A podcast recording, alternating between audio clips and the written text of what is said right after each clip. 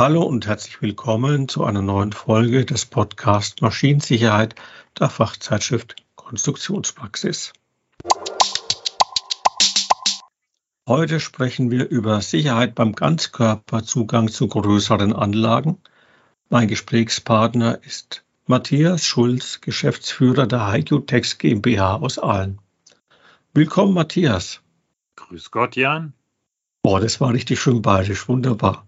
Dann fasse ich mal noch mal kurz zusammen, worüber wir das letzte Mal gesprochen haben, denn dieser heutige Podcast ist schon eine kleine Fortsetzung des Themas Zuhaltung, Not- und Fluchtentriegelung. Und dabei ging es um Schutzmaßnahmen für Personen, die vorübergehend innerhalb von Anlagen arbeiten müssen. Und da es noch weitere Möglichkeiten der Sicherung gibt als nur die bereits erwähnte Not- und Fluchtentriegelung bei Zuhaltungen, kommen wir heute eben zum sogenannten Ganzkörperzugang zu größeren Anlagen. Lieber Matthias, ich hoffe, ich habe jetzt hier nicht komplett alles durcheinander gebracht. Lag ich damit oder liege ich damit richtig? Ja, definitiv. Äh, man könnte ja mal anfangen mit der Frage, warum will da eigentlich jemand in so einer Anlage sein? Also im Automatikbetrieb ja wohl eher nicht. Ja, das wäre ja auch verboten. Dürfte ich auch technisch nicht äh, so ausrichten, dass das möglich wäre. Aber vielleicht will der da eine Rüst- oder Wartungsarbeit machen oder will eine Störung beseitigen. Und dazu müsste er dann reingehen. Und da könnte er natürlich erheblich gefährdet sein. Also mhm. zum einen zum Beispiel, auch wenn eine Maschine ausgeschaltet ist, kann es ja sein, dass irgendwo Restenergie ist. Eine Restenergie, die wir nicht abschalten können, ist zum Beispiel die Schwerkraft. Das heißt, ich habe da vielleicht irgendwie so eine große sogenannte schwerkraftbelastete Achse, die absinken oder sogar abstürzen kann. Und da soll der jetzt in der Nähe arbeiten. Da muss man sich was einfallen lassen. Vielleicht steht auch irgendwo ein Behälter noch unter Restdruck. Das wären Gefahren, die, denen er da drin ausgesetzt ist, während er da irgendwas macht. Vor allen Dingen muss man aber sicherstellen, dass die Anlage wieder anläuft, solange jemand drin ist.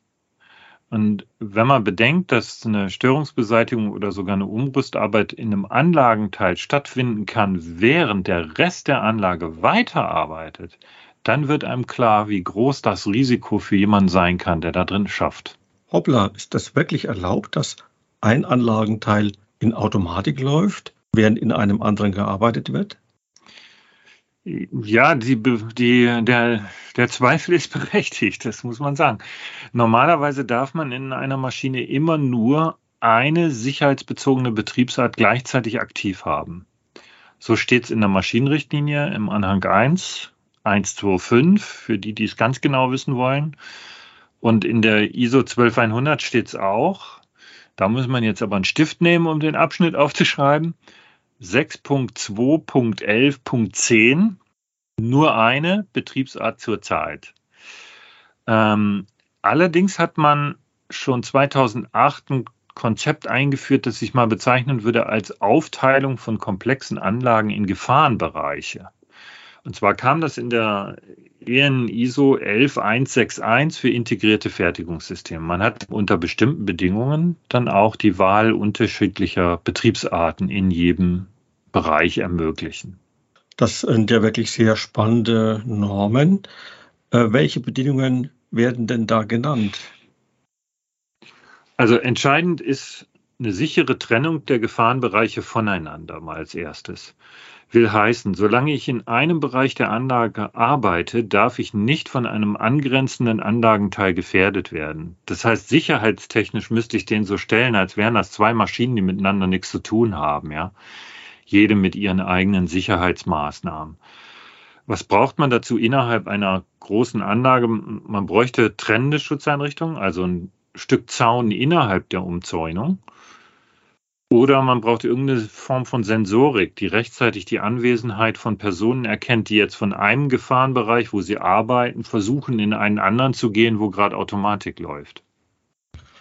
Im letzten äh, Podcast hattest du erwähnt, dass in nicht einsehbaren Anlagen, Teilen, zum Beispiel Lichtvorhänge, Laserscanner, Trittschaltmatten und so weiter zum Einsatz kommen, um sicherzustellen, dass sich niemand mehr dort befindet. Ähm, werden die jetzt auch in diesem Fall verwendet? Genau, das sind oft sogar genau die gleichen, die man dann eben jeweils anders beschaltet, anders auswertet. Aber man muss das natürlich sich gut überlegen, ja. Was will ich mit diesen Maßnahmen und auf welche Gefahrenbereiche sollen die wirken? Deswegen spricht die Norm auch von den sogenannten Wirkbereichen der verschiedenen Schutzmaßnahmen. Oh, oh, Wirkbereiche von Schutzmaßnahmen. Äh, geheimnisvolles Ding, oder? Erklär bitte mal, was sich dahinter verbirgt. Ja, das, das haben sich wahrscheinlich so ähnliche Leute wie ich ausgedacht. Ja, so Sicherheitstechnik, Beratungs, äh, und wir neigen ja immer dazu, so ein bisschen eine Geheimwissenschaft aus dem zu machen, was wir treiben, damit wir unsere Lebensberechtigung erhalten können. Hört, hört. Also das mit dem Wirkbereich von Schutzmaßnahmen, das ist kein Hexenwerk. Der Begriff sagt einfach nur, dass jedem Gefahrenbereich für jede darin mögliche Betriebsart Schutzmaßnahmen zugeordnet werden müssen. Also wie in so einer Art Wahrheitstabelle, wenn man so will. Im Automatikbetrieb sind das dann zum Beispiel äußere Schutztüren mit Zuhaltung. Die Zuhaltung kann ich nur entriegeln, wenn zuvor alle Gefährdungen da drin beendet wurden. Und dann kannst du die Tür aufmachen und reingehen. Gleichzeitig wird dann aber, wenn du die Tür aufmachst, ein Lichtvorhang aktiviert, der erkennt, wenn ich von diesem Gefahrenbereich jetzt in einen anderen Bereich übertreten will, in dem noch Automatik läuft. Sind dann beide Gefahrenbereiche im Automatikbetrieb, also alle Türen wieder zu und zugehalten, dann ist der Lichtvorhang zwischen den Gefahrenbereichen wieder nicht mehr aktiv. Oh, das ist ähm, eine Sache, da brauche ich im Vornherein doch erstmal einen Überblick, um zu wissen, wo ich da was installiere. Und dann wäre ich jetzt gedanklich schon wieder bei der Risikobeurteilung, äh, wo ich genau diese Sachen doch diskutieren und definieren und festlegen müsste, oder? Wie siehst du das? Ja, das wäre genau richtig. Man muss das recht frühzeitig tun. Also wenn du sowas nachträglich einer Anlage einhauchen willst, so eine Bereichstrennung mit unterschiedlichen Betriebsarten, das wird ganz schön schwierig, weil man hat dann oft nicht mehr den Platz, um irgendwelche Schutzmaßnahmen zu installieren. Und außerdem könnte das dann sowas Halbgares werden, wo man nicht jeden Betriebszustand richtig äh, durchdacht und diskutiert hat. Also ich hatte mehrfach das Vergnügen, solche Anlagen mit auszulegen und wir sind da eigentlich nie ohne auch eine Layout-Zeichnung klargekommen, in der man das schön eintragen konnte und dann hat man mit Tabellenstrukturen das genau festgelegt. Weil du musst da wirklich dann für jede Betriebsart die jeweiligen Eingriffe festlegen. Also was kann das Personal da drin tun und warum? Und dann musst du äh, passende Maßnahmen dafür festlegen. Man muss auch zum Beispiel darüber sprechen, wie eine Person an so eine Eingriffsstelle, wo die was machen soll, hinkommt und wie sie wieder zurückkommt. Weil das kann ja irgendwo mitten in der Anlage sein. Und äh, wenn benachbarte Bereiche weiterarbeiten sollen, dann muss sie ja irgendwie einen sicheren Weg dorthin konzipieren. Und für dieses ganze Spiel haben wir eben diese EN ISO 11161, die gibt uns da Regeln vor und verschiedene Empfehlungen. Mhm. Und über all dem darf man natürlich nicht vergessen, beziehungsweise muss man daran denken, dass immer noch jemand in der Anlage sein könnte, den man natürlich nicht vergessen darf. Hm, ja, das wäre ganz nett, ne, wenn wir den nicht vergessen. Je größer und unübersichtlicher eine Anlage wird, ne, desto größer ist die Gefahr, dass tatsächlich äh, ein Anlagenteil von einer Person außerhalb wieder in Gang gesetzt wird, obwohl noch jemand drin ist. Und das verhindern wir eben durch Systeme zur Anwesenheitserkennung wie Lichtvorhänge, Laserscanner, Kontaktmatten und so weiter, wie wir das beim letzten Mal im Podcast besprochen haben. Aber wir haben da ja offen gelassen, wir haben noch drei zusätzliche Möglichkeiten. Die haben wir bisher noch nicht besprochen und da wollten wir heute drüber sprechen. Schlüsseltransfersysteme, Anlaufwarnung und das Geheimnis der Geheimnisse, der sequentielle Reset mit Zeitüberwachung. Chaka, jetzt erinnere ich mich wieder wunderbar an diesen tollen Ausdruck sequenzieller Reset. Ähm, fangen wir doch mal an mit dem Thema Schlüsseltransfersystem. Erklär doch mal, wie so etwas funktioniert, mein Lieber. Bei einem Schlüsseltransfersystem wird ein Betriebsartenwahlschalter eingesetzt, der ja ein Schlüsselschalter ist, ein ganz spezieller Schlüsselschalter. Wenn man den umschaltet von Automatik in zum Beispiel Einrichten, dann zieht der Mitarbeiter den Schlüssel ab von dem Schalter und nimmt den mit. Und die Automatik kann man jetzt natürlich nicht mehr aktivieren, weil der Schlüssel ist ja weg. Und genau diesen Schlüssel, aber wirklich genau diesen Schlüssel, nicht einen anderen, den verwendet er jetzt, um die Schutztür aufzumachen, in die er reingehen will. Sobald er das Schloss mit dem Türsicherheitsschalter entriegelt hat, dann kann er den Schlüssel aber jetzt plötzlich nicht mehr abziehen. Das heißt, der Schlüssel ist da sozusagen gefangen. Deswegen nennt man die in Englisch auch, wo die erfunden wurden in England, Trapped Key System. Also der Schlüssel ist da in der Falle sozusagen. Jetzt kann er also in der Anlage arbeiten, ohne befürchten zu müssen, dass draußen einer die Automatik wieder einschaltet, weil er hat ja den Schlüssel mitgenommen und den Schlüssel kann er nicht wieder abziehen, solange die Tür offen ist. Na okay, dann kommt einer wie ich des Weges draußen, sieht den Schlüssel hängen, denke was macht denn der da? Schließt die Tür auch wieder. Ich jetzt kann ich den Schlüssel abziehen und dann und gehe davon und tschüss. Könnte doch theoretisch in dieser Form auch in der Praxis passieren. Oder? Ja, das ist keine reine Theorie, das ist eine äh, Lücke bei einem Schlüsseltransfersystem. Ne? Also wenn das jetzt wieder unübersichtlich wäre, der Kollege, also du jetzt in dem Fall, so wie du beschrieben hast, der kommt und macht die Tür einfach zu, zieht den Schlüssel ab und steckt ihn da drüben wieder ein. Äh, wenn der mich nicht sehen kann, dann könnte das so tatsächlich passieren. Äh, deswegen wird man ein Schlüsseltransfersystem heute oft nicht einfach nur äh, mit der Schutztür machen, sondern man wird auch einen Bereichs- oder Reparaturschalter, vielleicht sogar einen Betriebsartenwahlschalter im Innern der Anlage damit einbinden. Und zwar in direkter Nähe der Gefahrenstelle. Das heißt also, du hättest jetzt diesen Schlüssel, mit dem du die Automatik abgeschaltet hast, nimmst den mit in die Anlage. Erstmal kommst du nur mit dem durch die Tür rein. Und dann läufst du weiter, steckst ihn in den Reparaturschalter, schaltest dort direkt vor Ort die Energie aus, sozusagen in deiner Reichweite, sodass du sehen kannst, mhm. was da passiert. Und wenn du so eine Kombination hast, wird es jetzt wirklich unwahrscheinlich, dass einer draußen aus Versehen die Anlage wieder einschaltet, äh, während du drin bist, weil da kann es einfach nicht. Das macht mir als bösartigen Kollegen schwierig, einen unliebsamen Kollegen wirklich zu verschwinden zu lassen. dank dieser na, doppelten, na, na. dank diesen, dank einem solchen doppelten Boden. Du hattest gesagt, es wurde in England erfunden, diese Schlüsseltransfersysteme, oder haben da ihren Ursprung. Haben die sich auch in Deutschland äh, verbreitet oder jetzt nicht so dolle? Also ich kann dir das nicht so genau sagen, aber ich hab, bin ja zwei Jahrzehnte, zweieinhalb Jahrzehnte durch die deutsche Industrie spazieren gefahren und habe Sicherheitstechnik gemacht und man sieht das nicht so oft, Schlüsselfak äh, Schlüsseltransfersysteme.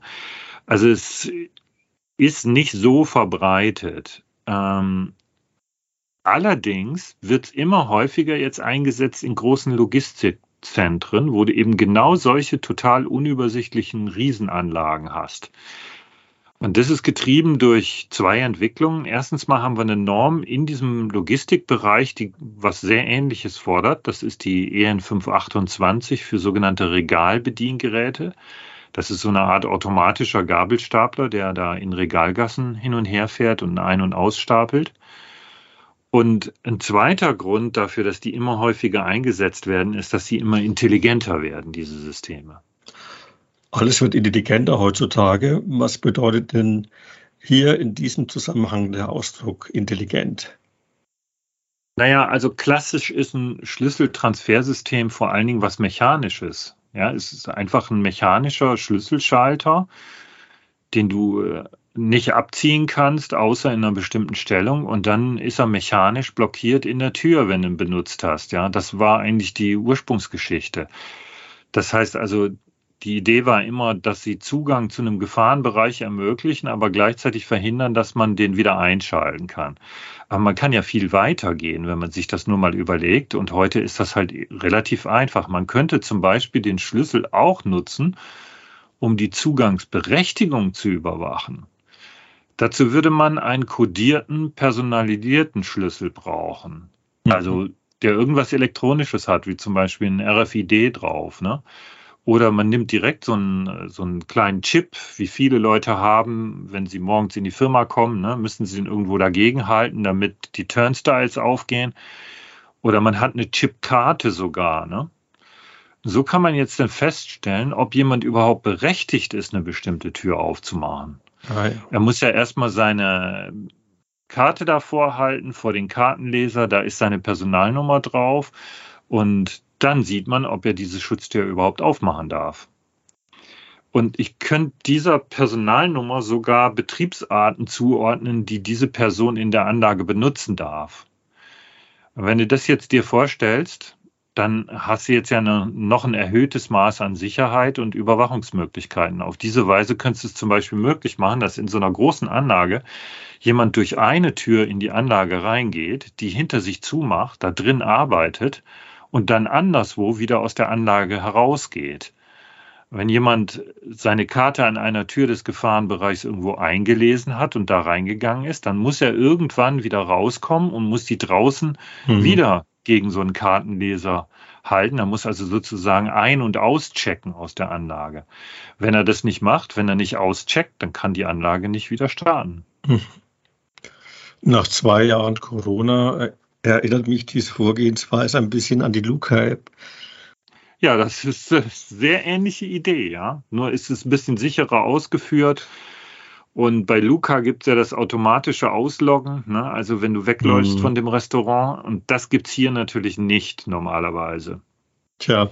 Allerdings kann man so einen elektronischen Schlüssel und solche Karten eben trotzdem noch missbrauchen, genauso wie einen physischen Schlüssel.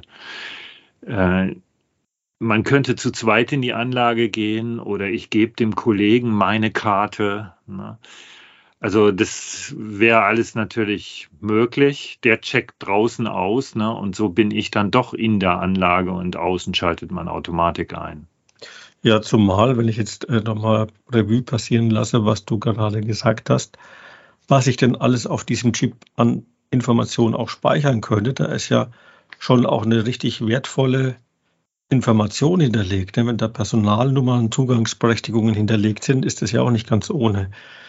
Und dann müsste ich doch eigentlich jetzt als Unternehmen wiederum interessiert sein, solchen, ja, den Missbrauch mit diesen Informationen, Weitergabe des Schlüssels und weiter irgendwie zu unterbinden, zu verhindern. Und das klingt wiederum für mich nach einer Menge Aufwand, um da hier die Mitarbeiter gegen ihren Leichtsinn oder vor ihrer eigenen Dummheit zu schützen.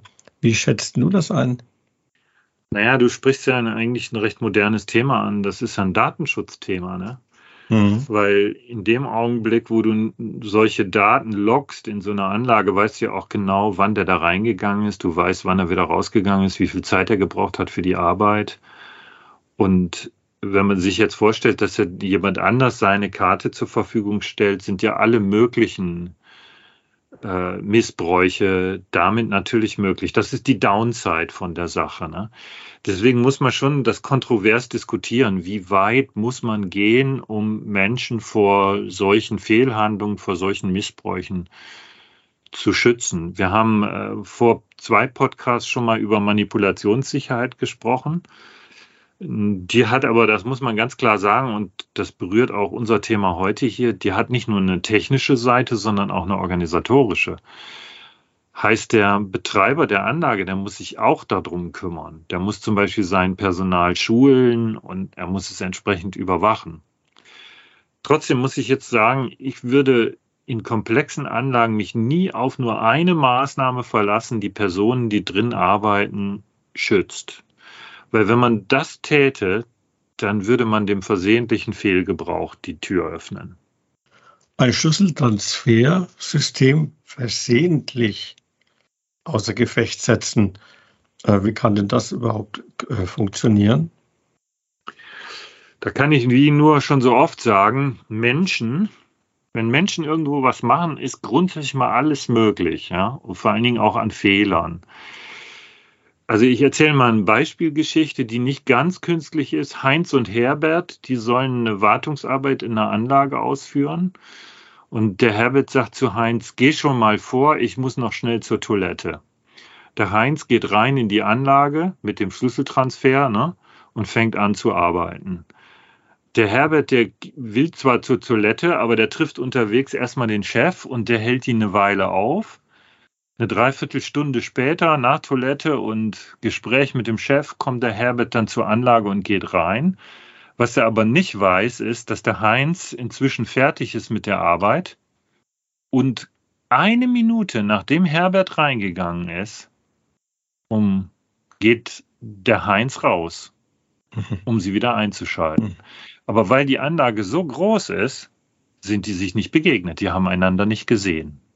Und wenn du schon sagst, das ist nicht vollständig konstruiert, naja, dann fragen wir mal nicht nach dem Ende, sondern lieber danach, was man denn zusätzlich tun kann, um das genau das, was du geschildert hast, auch zu vermeiden. Also ich kann dir das ganz kurz erklären. Tödlicher Ausgang, ne? Ah, ja. Weil die haben tatsächlich wieder eingeschaltet, die Anlage, obwohl einer noch drin war, von dem sie glaubten, äh, er wäre schon weg. Ne? Also nicht so doll. Hm. Was kann man tun, um das abzufangen? Man kann es versuchen, organisatorisch zu regeln. Zum Beispiel, dass alle sich eintragen müssen auf einen Zettel, sobald sie reingehen. Damit ich hm. weiß, wer da drin ist. Und der muss sich wieder austragen. Und dann weiß ich, ob alle wieder draußen sind oder was ja auch seit äh, Jahrzehnten eigentlich Usus ist, jeder kriegt ein Vorhängeschloss und hängt das da in die Tür rein. Hm. Jeder hat sein eigenes. Ja, wenn jetzt der, äh, der Heinz rausgeht, dann macht er sein Schloss raus, sieht aber, dass das von Herbert da drin hängt. Hm. Jetzt müsste er ja böswillig sein und einen Bolzenschneider nehmen und das Schloss aufmachen. Ne? Er würde einfach durch die Anwesenheit des Schlosses sehen, dass nach ihm noch jemand reingegangen sein muss. Das sind hm. so organisatorische Maßnahmen, die haben halt einen riesen Nachteil. Die Leute machen das nicht. Oder sie hm. vergessen es, da gibt es einen Schlendrian. Ne? Hm. Also wieder, sie sind willensabhängig. Das ist ein bisschen das Problem. Deswegen würde ich sagen, technisch könnte man auch eine sogenannte reaktive Anlaufverhinderung verwenden. Schon wieder ein toller hm. Begriff. Hm. Ich bin beeindruckt. Also nochmal kurz zu deinen beiden Punkten, äh, dass man da willfährig vorgeht. Also bei Papier, dass ich da was nicht abzeichne, nicht hingucke, das kann ich nachvollziehen. So ein Schloss würde ich sagen, hey, ist ja nicht so der Wahnsinnsaufwand, aber du bist der Praxismensch. Ähm, lass uns also zur reaktiven Anlaufverhinderung kommen. Hast du das gerade ausgedacht? Nee, oder? Nee. Es gibt noch keine, also jedenfalls weiß ich nicht, noch keine äh, offizielle deutsche Übersetzung. Deswegen habe ich das jetzt einfach mal frei übersetzt aus der Neufassung von EN ISO 11161. Die ist noch nicht ganz fertig, habe ich nur in Englisch auf dem Tisch. Mhm. Ähm, was wir bisher besprochen haben, das sind nicht reaktive Maßnahmen zur Anlaufverhinderung, sondern proaktive Maßnahmen zur Verhinderung eines mhm. Anlaufs. Das heißt, ich ziele darauf ab, den Wiederanlauf der Anlage von vornherein technisch unmöglich zu machen. Na, ich schalte mit dem Reparaturschalter ab, ich klaue sozusagen den einzigen Schlüssel, mit dem man mit in Automatik umschalten kann, solche Sachen. Also solange Leute drin sind, kannst du gegen so eine proaktive Maßnahme äh, eigentlich nichts machen. Der derjenige, der wieder einschalten will, der muss technisch sozusagen das Problem lösen. Er muss den Schlüssel mhm. haben und so weiter. Die reaktive Anlaufverhinderung ermöglicht es jemandem in der Anlage den Anlauf zu verhindern, wenn die Anlage gerade im Begriff ist, wieder anzulaufen. Okay. Ähm, ich versuche mir das gerade mal bildlich vorzustellen. Ich merke, da läuft was an. Ähm, wie merke ich das erstens? Und wie komme ich dann zu meiner, wie soll ich sagen, zu dem Schalter, den ich erreichen muss? Mache ich einen Hechtsprung und haut drauf? Oder eine spannende Sache, erklär mal. Da müsste ich schnell sein, ne? Also eine reaktive Maßnahme zur Anlaufverhinderung ist die sogenannte Anlaufwarnung. Also mhm. jemand will draußen die Anlage wieder starten, drückt den Starttaster, alle technischen Sachen wurden zurückgesetzt, wie auch immer, ne? trotzdem ist einer drin dann ertönt jetzt erstmal ein sehr lauter Warnton. Okay. 30 Sekunden, vielleicht sogar eine Minute lang. Oft mhm. kombiniert man das mit Blitzleuchten und so weiter. Und jemand, der jetzt tatsächlich in der Anlage ist, der hat jetzt Zeit, einen Nothalttaster zu drücken oder einen anderen Abbruchtaster im Innern der Anlage. Er könnte auch einfach zur Tür sprinten und da die Türklinke auf der Innenseite runterdrücken.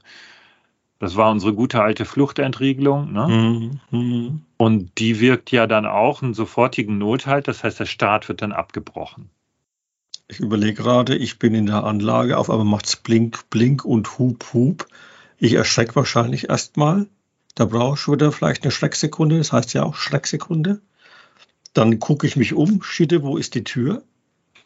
Äh, dann renne ich dahin. Also das klingt schon noch für mich so, als ähm, wenn ich diesen Überraschungsmoment dazu ähm, nehme, so als bräuchte ich schon doch einige Zeit, oder man müsste mir einige Zeit einräumen, darauf auch zu reagieren und aus der Anlage zu kommen. Ja, das stimmt. Das ist auch ganz oft äh, Gegenstand der Diskussion, wenn man sowas vorhat. Ne? Die einen sagen 30 Sekunden heulen die Sirene, das nervt ja wie der Tod, hm. ja, das ist ja viel zu lang. Aber wenn du da in der Anlage unter einer Maschine liegst auf dem Rücken, dann können 30 hm. Sekunden hm. plötzlich sehr hm. kurz werden, ne? um da irgendwo zu einem Taster zu jumpen. Deswegen sollte man das nicht zu knapp ausführen. Es muss genug Zeit bleiben, um den Start abzubrechen. Dazu braucht man halt kurze Wege zum nächsten Nothalttaster oder Startabbruchtaster. Sprich, man muss genügend davon installieren und zwar gerade dort in den Gefahrbereichen muss mhm. man diese Taster installieren, nicht sparen damit, damit man den Start auch wirklich abbrechen kann. Und was eine ganz wichtige Sache ist, die reaktive Maßnahme, also eine Anlaufwarnung, nie als einzige Maßnahme anwenden, sondern immer zusammen mit einer proaktiven Methode wie Anwesenheitserkennung oder Schlüsseltransfersystem. Das mhm. ist sozusagen dann der Hosenträger zusätzlich zum Gürtel. Mhm. Ja. Es gibt auch noch eine weitere reaktive Methode übrigens zur Anlaufverhinderung die man äh, auch ganz oft mit der Anlaufwarnung kombiniert. Ah, ich habe eine Idee. Sprich sie aus. Ja, jetzt kommt ja der sequentielle Reset mit Seite. Ja, ich habe jetzt gedacht, der sequentielle Reset. Okay, Sequenz steckt da drin. Ähm, ich hatte ja ein bisschen Zeit zum Nachdenken inzwischen. Reset, okay, bei einer Anlage, Reset äh, am Computer fahre ich alles runter oder wie auch immer äh, sequenziell, also Sequenz, schrittweise. Ähm, dann muss ich wohl offensichtlich in diesem Fall vielleicht eine bestimmte Befehlsbedienreihenfolge einhalten, bevor die Anlage wieder anläuft. Habe ich gut geraten oder? Passt ganz genau. Also das funktioniert folgendermaßen. Man platziert einen meistens aber mehrere Reset-Taster an bestimmten Positionen, von denen aus die Gefahrbereiche gut einsehbar sind. Wenn jemand jetzt äh, die Anlage nach getaner Arbeit verlässt, dann muss er erstmal eine Tür schließen und die Verriegelung wieder aktivieren. Mhm. Und dann muss er einen Reset-Taster nach dem anderen auf dem Weg zum Bedienpult für den Anlagenstart drücken. Und zuletzt oh. drückt er dann den Starttaster. Für, den, für diesen sequentiellen Reset werden Laufwege festgelegt und auch die Zeit wird überwacht, die ich brauche. Stimmt die Reihenfolge nicht oder bist du zu schnell oder zu langsam, dann läuft die Anlage nicht an, wenn du schließlich am Starttaster angekommen bist und da drauf drückst. Na, mit sowas Aufwendigem habe ich jetzt dann doch nicht gerechnet. Also ich, ich weiß, womit ich gerechnet habe, aber das klingt schon nach, nach was Größerem, muss ich wirklich sagen. Ich laufe entlang, ich muss die Zeit festlegen ja, das ist ja das eine. Und dann, äh, mein Herrn, ich muss ja dann einen Haufen Schalter installieren, ich muss das ganze Ding programmieren. Ähm, das ist schon, schon eine größere Hausnummer. Lohnt sich das dann überhaupt? Ja, aufwendig ist es, wird auch bisher selten gemacht. Also ich habe es erst ein einziges Mal in einer Anlage vorgesehen. Das ist jetzt zwei Jahre her sehr unübersichtliche Situation und da haben wir gesagt, okay, jemand, der von außen wieder startet, muss da mal eine Seite der Anlage ablaufen, sodass er wirklich sehen kann, ob noch jemand drin ist, vor allen Dingen, weil die da zu zweit oder zu dritt gearbeitet haben, hm. große Werkstücke. Ne? Mhm. Da wäre das dann schon möglich, dass sie, dass sie sonst da jemanden drin vergessen. Mhm. Also Aufwand ist das, muss man sich gut überlegen. aber ich möchte es trotzdem nochmal empfehlen, immer zwei Maßnahmen anzuwenden, auch wenn die Normen das nicht unbedingt heute bis jetzt fordern. Zwei Maßnahmen, um zu verhindern, dass jemand, der in der Anlage ist, jetzt von ihr umgebracht wird, weil jemand außen einschaltet. Hm. Das könnten zwei proaktive Maßnahmen sein oder zwei reaktive zur Anlaufverhinderung oder eben eine Kombination. Eine gute Kombination wäre zum Beispiel Schlüsseltransfersystem mit einer Anlaufwarnung kombinieren mhm. oder auch eine Anwesenheitsüberwachung mit dem sequentiellen Reset. Das wären alles äh, gute mhm. Kombinationen. Und mhm. zu guter Letzt muss dann natürlich der Betreiber auch noch seinen Beitrag leisten. Der muss eine sogenannte Logout-Tagout-Strategie festlegen und mhm. seine Leute entsprechend schulen. Jetzt hattest du noch den Betreiber ins Spiel gebracht und Logout, Tagout. Äh, Logout, Tagout klingt für mich nach einem ganz neuen Thema. Wie siehst du es?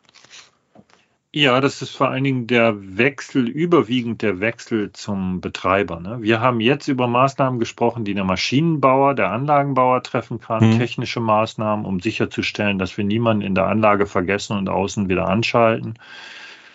Aber der, die betreiberseitige Seite müsste man auch diskutieren. Und das muss ja irgendwo ineinander greifen. Ich fasse mhm. noch mal ganz kurz ein paar wichtige Sachen zusammen.